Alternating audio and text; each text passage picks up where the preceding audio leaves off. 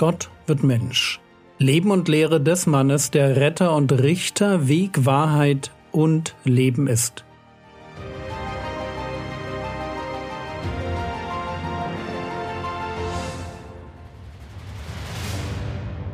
Episode 290 Der Wert des Reiches. Wir sind noch nicht fertig mit den Gleichnissen vom Reich Gottes. Matthäus 13, die Verse 44 bis 46. Das Reich der Himmel gleicht einem im Acker verborgenen Schatz, den ein Mensch fand und verbarg. Und vor Freude darüber geht er hin und verkauft alles, was er hat, und kauft jenen Acker. Wiederum gleicht das Reich der Himmel einem Kaufmann, der schöne Perlen suchte. Als er aber eine sehr kostbare Perle gefunden hatte, ging er hin und verkaufte alles, was er hatte, und kaufte sie. Worum geht es in diesen beiden Gleichnissen? Es geht darum, dass am Ende jedes Gleichnisses jemand alles verkauft, was er hat, um das eine zu bekommen, was er sich über alles wünscht. Und auch wenn ich nicht glaube, dass irgendwer das denken könnte, trotzdem der Hinweis. Man kann das Reich der Himmel nicht kaufen. Wir können nicht durch Spenden, durch gute Taten oder irgendeine Art von verdienstlichen Werken uns einen Anteil am Reich Gottes erwerben. Frage, worum geht es dann hier? Es geht darum, dass das Himmelreich als Schatz im Acker oder als kostbare Perle nur erworben werden kann, wenn wir unser ganzes Leben dafür geben. Ich will das kurz erklären. Wenn wir Buße tun und an den Herrn Jesus glauben, dann ist das ein Paradigmenwechsel. Wir tauschen unser altes Ego-Leben gegen ein neues Jesus-Leben ein. Wir werden nicht nur ein bisschen religiös, nicken ein Glaubensbekenntnis ab oder gehen sonntags manchmal in den Gottesdienst, sondern wir übertragen das Recht an unserem Leben auf Jesus. Bekehrung heißt, ich bekomme einen Herrn, jemanden, der mir von nun an sagt, wo es lang geht, jemand, für den ich lebe, und jemand, der mein Leben für seine Ziele benutzen darf. Ich werde ein Sklave Jesu Christi. Und deshalb kann ich mich nicht zu Jesus als meinem Herrn bekehren, wenn ich ihm Teile meines Lebens vorenthalte. Die Idee, dass ich mein ganzes Leben in die Nachfolge investieren muss, diese Idee steckt hinter dem Bild von dem, der alles verkauft, was er hat. Ein Leben für ein Leben. Ich investiere mein altes Leben und bekomme ein neues Leben von Jesus. Matthäus 13, Vers 44 Das Reich der Himmel gleicht einem im Acker verborgenen Schatz, den ein Mensch fand und verbarg.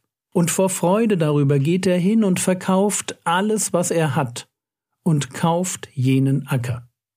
Immer wenn ich dieses Gleichnis lese, frage ich mich unwillkürlich, ob sich der Finder nicht ein bisschen fies verhält. Was auch immer er gemacht hat, er stolpert über einen Schatz und nimmt ihn nicht mit, sondern verbirgt ihn. Will sagen, er lässt ihn an Ort und Stelle und sorgt dafür, dass man ihn nicht sieht. Und dann geht er hin, kauft von einem völlig unwissenden Besitzer den Acker und bekommt damit auch den Schatz. Mein Gerechtigkeitsempfinden tut sich mit der Vorgehensweise schwer. Aber wir werden das noch an anderer Stelle sehen, bei Gleichnissen geht es nicht darum, unser Gerechtigkeitsempfinden zu bedienen sondern darum, einen bestimmten Punkt herauszuarbeiten. Und der ist sonnenklar. Hier findet einer einen Schatz. Und um den Schatz zu bekommen, muss er den Acker kaufen, wo der Schatz liegt. Und um den Acker zu kaufen, muss er alles verkaufen, was er hat. Hier geht einer für eine Sache all in. Matthäus 13, Vers 54. Wiederum gleicht das Reich der Himmel einem Kaufmann, der schöne Perlen suchte. Als er aber eine sehr kostbare Perle gefunden hatte, ging er hin und verkaufte alles, was er hatte, und kaufte sie.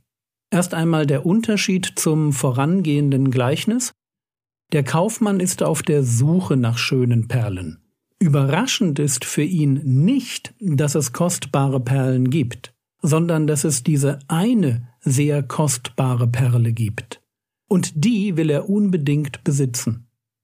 Und wieder lesen wir, er ging hin und verkaufte alles, was er hatte, und kaufte sie. Lasst uns das bitte gut verstehen. Eine Bekehrung ist die eine alles verändernde Entscheidung, die mich mein ganzes altes Leben kostet. Frage, warum ist das Reich Gottes diesen Einsatz wert? Und die Antwort findet sich direkt im nächsten Gleichnis. Matthäus 13, die Verse 47 bis 50. Wiederum gleicht das Reich der Himmel einem Netz, das ins Meer geworfen wurde und Fische von jeder Art zusammenbrachte. Dass sie dann, als es voll war, ans Ufer heraufgezogen und sie setzten sich nieder und lasen die Guten in Gefäße zusammen, aber die Faulen warfen sie hinaus. So wird es in der Vollendung des Zeitalters sein. Die Engel werden hinausgehen und die Bösen aus der Mitte der Gerechten aussondern und sie in den Feuerofen werfen. Da wird das Weinen und das Zähneknirschen sein. Dieses Gleichnis erinnert sehr an das Gleichnis vom Unkraut des Ackers. Da sind es auch die Engel, die am Ende die Bösen aussortieren. Diesmal ist es nur kein Acker, sondern das Meer. Und das Reich der Himmel gleicht einem Netz, in dem sich alle Arten von Fischen tummeln. Gute und faule. Lasst uns bei faulen Fischen nicht gleich an solche denken, die verrotten sondern einfach an solche, die nutzlos sind, weil sie nicht verkauft werden konnten. Wir haben im Hintergrund ja die mosaischen Speisegebote, wo es heißt, 3. Mose 11, die Verse 9 und 10, Dieses dürft ihr essen von allem, was im Wasser ist. Alles, was Flossen und Schuppen hat im Wasser, in den Meeren und in den Flüssen, das dürft ihr essen. Aber alles, was keine Flossen und Schuppen hat in den Meeren und in den Flüssen, von allem Gewimmel des Wassers und von jedem Lebewesen, das im Wasser ist, sie sollen euch etwas Abscheuliches sein. Aber kommen wir zurück zu unserem Gleichnis. Die Frage war, warum lohnte es sich, ein ganzes Leben zu investieren, um das Reich Gottes zu bekommen? Und die naheliegende Antwort findet sich hier weil es die Vollendung des Zeitalters gibt, weil wir alle auf ein Gericht zusteuern, weil der Moment kommt, wo die Engel hinausgehen und die Bösen aus der Mitte der Gerechten aussondern werden, weil es für die Bösen einen Ort gibt, den Jesus als Feuerofen beschreibt, wo das Weinen und das Zähneknirschen sein wird, weil jetzt und nur jetzt solange wir leben, Zeit ist, sich für Jesus zu entscheiden.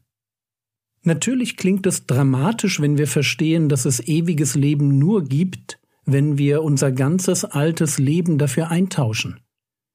Aber klingt es nicht noch dramatischer, wenn wir uns vorstellen, was die erwartet, die dazu nicht bereit sind? Die aus welchen Gründen auch immer nicht glauben wollen, dass Gott nicht zum Spaßmensch wurde, sondern allein deshalb, weil wir ein ganz ernstes Problem besitzen, weil wir von Natur aus zu den Bösen gehören? Es sollte uns wirklich zu denken geben, dass Gott all in gegangen ist, um uns zu retten. Wenn Gott keinen anderen Weg wusste, um das Problem der Sünde aus dem Weg zu räumen, dann dürfen wir sicher davon ausgehen, dass es keinen anderen Weg gibt. Aber dann sollten wir auch von unserer Seite aus alles investieren, um bei dieser Rettung dabei zu sein.